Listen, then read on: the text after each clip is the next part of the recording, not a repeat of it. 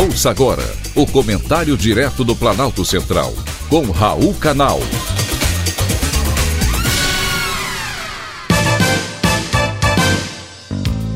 Queridos ouvintes e atentos escutantes, assunto de hoje: caos aéreo. Tenho viajado muito pelo mundo, a trabalho e também a lazer. Felizmente, não enfrentei ainda nenhum dos problemas nos aeroportos por onde passei. Mais recentemente, no Canadá, onde participei do Congresso Mundial sobre Células-Tronco em Toronto, tendo passado pelos aeroportos de Toronto, Montreal e Quebec. Porém, o transporte aéreo vem enfrentando crises, tanto na Europa quanto na América do Norte. A pandemia, o aumento da demanda, as férias e a recuperação do setor e greves do pessoal da aviação têm sido os principais motivos. Com isso, há registro de cancelamentos, atrasos de voos e bagagens extraviadas, problemas que ninguém gostaria de enfrentar. Nos Estados Unidos, mais de 12 mil voos saíram atrasados e centenas foram cancelados nos dias que antecederam o feriado do Dia da Independência, comemorado anualmente em 4 de julho. O país também enfrenta aumento no fluxo de passageiros e escassez de trabalhadores no setor da aviação.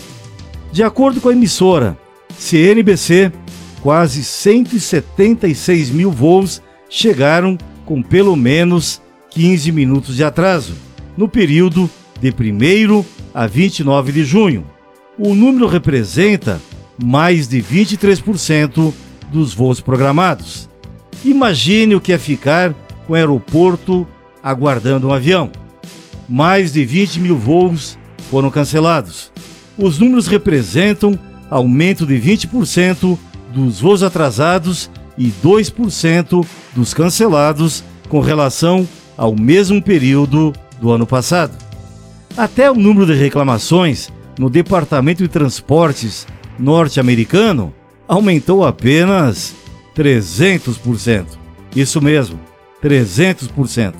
E na Europa tem sido a mesma coisa. Ao menos oito países europeus enfrentam problemas na malha aérea. Trabalhadores da aviação civil paralisaram as atividades em companhias que operam na Bélgica, Espanha, França, Itália e Portugal. Porém, é preciso ter paciência. A paciência é uma virtude de quem tem controle emocional. Situações indesejadas precisam de tolerância. Com um pouco de boa vontade, não é difícil sermos pessoas cheias de ânimo e também, e sobretudo, de esperança. Vá com calma e tenha uma boa viagem. Foi um privilégio ter conversado com você.